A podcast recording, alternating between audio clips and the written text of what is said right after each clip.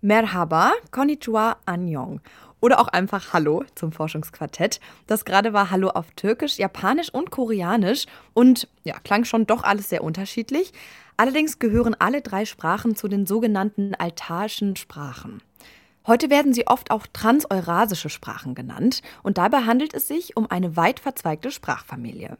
Lange Zeit galt die These eines gemeinsamen Ursprungs als sehr umstritten in der Sprachwissenschaft. Inzwischen gibt es aber eine Reihe von Beweisen, die auf verwandtschaftliche Beziehungen zwischen diesen Einzelsprachen hinweisen. Darüber und wie man die Herkunft und Verbreitung von so alten Sprachen überhaupt erforscht, sprechen wir in der aktuellen Folge vom Forschungsquartett, wie immer mit mir, Amelie Baerbuth.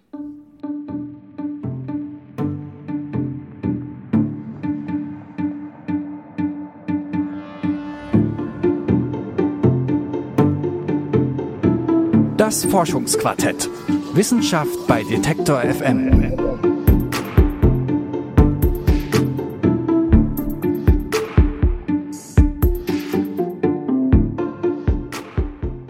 Transeurasische Sprachen weisen einige Ähnlichkeiten auf. Darüber sind sich Sprachforscher und Forscherinnen einig. Doch wie sind diese Ähnlichkeiten entstanden? Wurden Bestandteile der Sprachen voneinander übernommen oder gibt es eher so eine Art Ursprache, aus der sie sich entwickelt haben? Ein Projekt am Max-Planck-Institut für Menschheitsgeschichte will genau das herausfinden. Und zwar mit einer interdisziplinären Methode, bei der linguistische, archäologische und genetische Belege verwendet werden.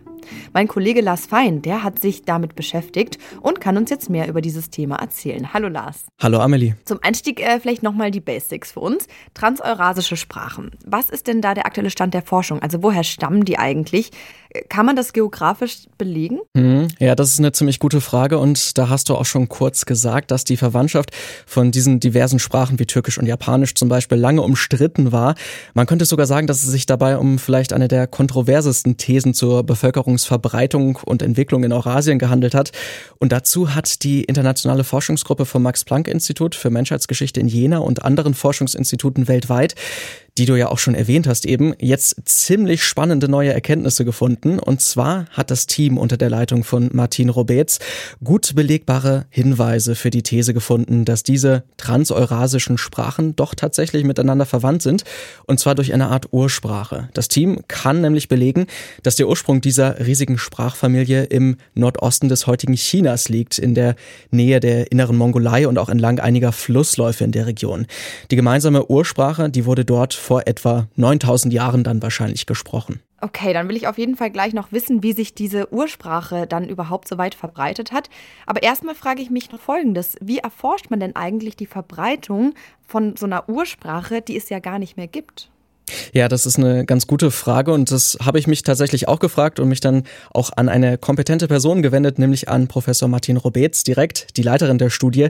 Sie ist Linguistin und hat sich, wie gerade schon angerissen, auch mit vielen KollegInnen aus aller Welt diese transeurasischen Sprachen näher angeschaut. Und der Schlüssel der Erkenntnis hier liegt in der interdisziplinären Forschung, in diesem Ansatz, wie uns Professor Robetz auch selbst erklärt. Ja, wir haben in der Tat äh, eine Methode der Triangulation angewendet. Also wir, wir bringen die äh, Linguistik, die Archäologie und die Genetik zusammen in äh, einem Ansatz. Also versuchen wir, um verschiedene Dimensionen derselben Vergangenheit äh, zu beschreiben. Sprachwissenschaftler äh, zum Beispiel können Rückschlüsse auf der äh, Vergangenheit ziehen, indem sie ein Alter, äh, ein Verbreitungsweg oder ein Urheimat äh, für eine Sprache bestimmen. Aber äh, unabhängig davon können Archäologen und Genetiker auch äh, für Variablen wie Zeit und die Variablen wie Zeit und Ort bestimmen oder äh, die Ausbreitungsdynamik ihrer Populationen oder Kulturen bestimmen. Also äh, wenn das äh, unabhängig geschehen ist, dann bringen wir die drei Evidenzlinien zusammen in einen An Ansatz und wir versuchen Korrelationen und Diskrepanzen festzustellen. Es handelt sich also um eine Dreiecksbeziehung oder Triangulation of English zwischen Linguistik, Genetik und Archäologie. Und die Ergebnisse aus all diesen dreien Bereichen, die deuten auf die gleiche Ausbreitung hin, nämlich durch sesshafte Landwirtschaft. Das ist dann schon deutlich besser zu belegen als die bisherigen Theorien zu den altaischen Sprachen. Okay, also Verbreitung durch Landwirtschaft ist jetzt die neue Theorie. Was heißt das denn genau? Kannst du mir das nochmal erklären? Klar, da lass uns noch mal ein bisschen ausholen. Wir haben ja schon darüber gesprochen, dass es bisher eine Menge Streitigkeiten zu der Ausbreitung der Völker und damit auch zur Verbreitung der Sprachen in dieser Region oder diesen Regionen gab. Da wurden dann auch verschiedene Hypothesen aufgestellt und die vielleicht bekannteste ist die sogenannte Pastoral Hypothesis oder auf Deutsch dann Hirtenhypothese. Die ist davon ausgegangen, dass halt Nomaden oder Hirten aus Nordostasien sich über die Jahrhunderte über die Steppen Zentralasiens oder dann auch Richtung japanische Inseln verbreitet haben. Martin Robetz hat mir dann aber ziemlich anschaulich erklärt, dass die betreffenden Völker aber wahrscheinlich nicht Nomaden waren, sondern vielmehr sesshaft gelebt und Landwirtschaft betrieben haben. Okay, und ähm, wie genau haben die Forscher und Forscherinnen das herausgefunden? Also wie können sie diese Landwirtschaftshypothese dann belegen? Ja, das ist tatsächlich sehr spannend, denn die Bezüge zur Landwirtschaft statt zum Nomadentum, die kann man dann oft im Vokabular der Einzelsprachen noch heute erkennen. Und daraus hat man die sogenannte Landwirtschaftshypothese entwickelt. Die wiederum ist im Einklang mit einer älteren Theorie, wonach sich Sprachfamilien auf der Welt vor allem durch die Verbreitung der Landwirtschaft ausgebreitet und dann natürlich auch über die Jahrtausende aus auseinanderentwickelt haben. Das gilt zum Beispiel auch für die indoeuropäischen Sprachen. Das ist ja auch zum Beispiel Deutsch ein Teil von, aber auch Spanisch, Russisch und andere ganz äh, weit verbreitete Sprachen. Und um das Gleiche hier bei den transeurasischen Sprachen auch zu beweisen, hat die Sprachforschung einen wesentlichen Beitrag geleistet. Ja, die äh, Vokabeln, die wir äh, studiert haben, sind agropastoralen Wortschatz. Das heißt Wörter in Bezug auf Ackerbau äh, und äh, Viehzucht wir können diese Wörter in belegte Sprachen vergleichen und die Übereinstimmungen sozusagen rückgängig machen, damit wir agropastorale Vokabular im äh, Transurasiatischen rekonstruieren können. Also wenn wir das rekonstruieren, äh, finden wir, dass die Ursprecher der transurasiatischen Sprache Wörter äh, hatten für äh, Ackerbau, dass sie hauptsächlich für Hirsebau, dass es auch eine Textiltechnologie gab und dass es Fermentierungswörter gab. Also dann äh, können wir äh, Rückschlüsse ziehen auf der Vergangenheit, indem wir können sagen, die transurasiatischen Sprecher, die Ursprecher waren wahrscheinlich äh, sesshaft Sie waren äh, Hirsebauern und beschäftigten sich auch mit äh, Textiltechnologie wie Spinnen und Weben. Ach spannend. Und gibt es da dann bestimmte Schlagwörter aus dem Bereich der Landwirtschaft, die ja in allen oder zumindest vielen der transeurasischen Sprachen dann ähnlich sind? Ja, tatsächlich, äh, die gibt's. Und Professor Bates erklärt hier nochmal das Ganze am Beispiel von zwei Wörtern, nämlich die Wörter für Hirse und Reis. Äh, so haben wir herausgefunden, dass die erste Domestikation aus äh, der Westliau-Region äh, stammt in Nordostchina und dass die Hirsebau sich verbreitet hat zum russischen Fernosten und zum koreanischen Halbinsel im Neolithikum. Und später dann hat sich Reis mit Hirse äh, integriert und ist dann auch über Korea nach Japan gelangen. Und diese Bewegungen äh, der Agrikultur können wir schön auf die Etymologien für landwirtschaftliche, können die darauf mappen auf Englisch, wir können die zusammenbringen. Und so äh, sehen wir, dass die Bewegung der Agrikultur in Kultur und in Sprache parallel äh, lief. Und das geht dann auch zusammen mit gewissen Bewegungen in der Genetik, mit gewissen Vermischungen äh, der Genen, die sich, wir sehen dann so ein Gene Flow vom Nordostchina nach Korea und nach Japan, die auch schön äh, zusammengeht mit äh, die Bewegungen in der Landwirtschaft und äh, in der Sprache. Okay, ja, Hirse und Reis klingt auf jeden Fall nach Landwirtschaft. Ähm, jetzt haben wir also diese große Sprachfamilie, wobei die Einzelsprachen sich zwischen Westasien und den Inseln Japans verbreitet haben. Wann haben sich diese Sprachen denn auseinanderentwickelt? Und war es dann so, dass die quasi unabhängig voneinander sich entwickelt haben oder gab es da weiterhin Kontakt? Ja, auch das ist natürlich weiterhin ähm, Gegenstand der Forschung und gar nicht so einfach zu beantworten.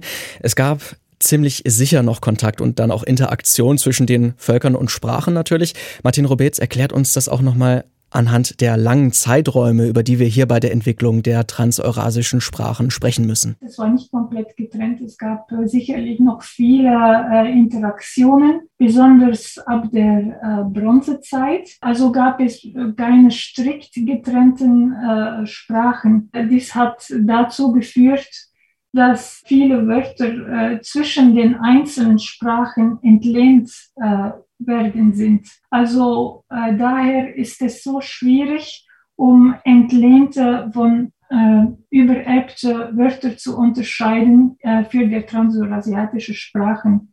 Und äh, genau diese Ta Tatsache hat auch zu vielen Kontroversen über die transurasiatische Verwandtschaftsfrage geführt. Okay, also Beziehungen hat es an gewissen Orten weiterhin gegeben. Aber dann würde ich jetzt doch noch mal gern wissen, wie kann man bei den transeurasischen Sprachen denn heute Verwandtschaft noch erkennen? Also wenn ich jetzt äh, zum Beispiel Türkisch kann, könnte ich dann relativ einfach auch Japanisch lernen? Würde mir das leichter fallen? Weißt du das? Ja, das ist tatsächlich so. Da habe ich auch noch eine kurze Anekdote dazu. Ich habe ja auch mal Japanisch gelernt oder lerne es auch immer noch. Und ein guter Freund von mir, mit dem ich das zusammen gelernt habe, der ist türkischer Muttersprachler. Und er hat zur gleichen Zeit mit mir halt angefangen und dann auch immer wieder erklärt, dass es da eine ganze Menge Ähnlichkeiten im Satzbau und in der Grammatik gibt. Und ähm, wir haben das auch nicht so richtig ernst genommen damals, beziehungsweise gesagt, na, da wird es wahrscheinlich keine richtige Verwandtschaftsbeziehung geben. Und deswegen habe ich jetzt Professor Beetz auch nochmal genau das gefragt, ähm, ob man jetzt auch anhand eines Beispiels vielleicht erkennen kann, dass Türkisch und Japanisch verwandt sind. Ja, es ist auf jeden Fall einfacher äh, für eine türkische Muttersprache, um äh, Japanisch zu lernen, weil sich die Sprachen vor 9000 Jahren getrennt haben, ist es natürlich nicht so einfach äh, für äh, die Sprachlernenden die gemeinsame Wortschatz äh, zu erkennen. Also die, die gemeinsamen Wörter sind nicht mehr so erkennbar für Lerner, aber die gemeinsamen Strukturen, ob sie jetzt entlehnt oder übererbt sind, können die Sprachlernenden noch immer helfen.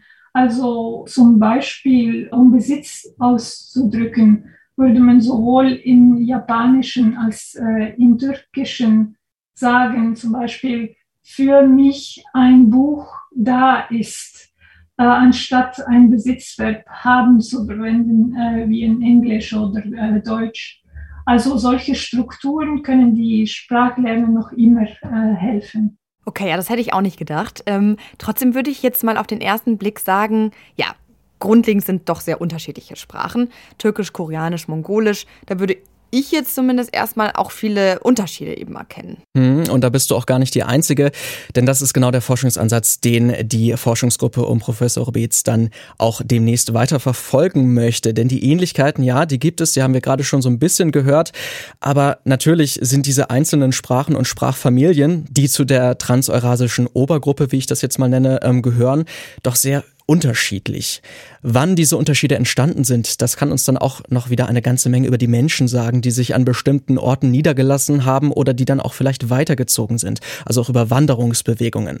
Da können wir also gespannt sein, was es da in den kommenden Jahren noch an Erkenntnissen aus der Linguistik geben wird und dann auch wahrscheinlich wieder im Zusammenspiel mit den anderen Disziplinen, wie hier dann Genetik und Archäologie. Okay, es gibt also noch viel zu entdecken. Transeurasische Sprachen wie Japanisch, Türkisch und Koreanisch, die gehen wahrscheinlich auf eine gemeinsame Ursprache zurück. Die wurde vor etwa 9000 Jahren von Hirsebauern in Nordostasien gesprochen und hat sich dann über die Landwirtschaft verbreitet. So die neuesten Erkenntnisse der Forschungsgruppe von Martin Robetz am Max-Planck-Institut für Menschheitsgeschichte in Jena. Lars äh, Fein, mein Kollege, der hat das hier alles zusammengetragen. Ich danke dir für deine Erklärungen. Immer gerne.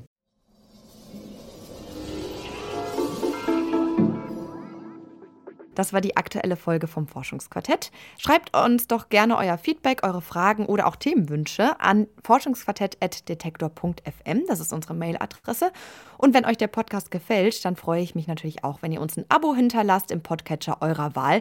Dann verpasst ihr auch keine Folge mehr. Immer donnerstags kommen die raus. Ich bin Amli Baerboot, sag danke fürs Zuhören und bis ganz bald.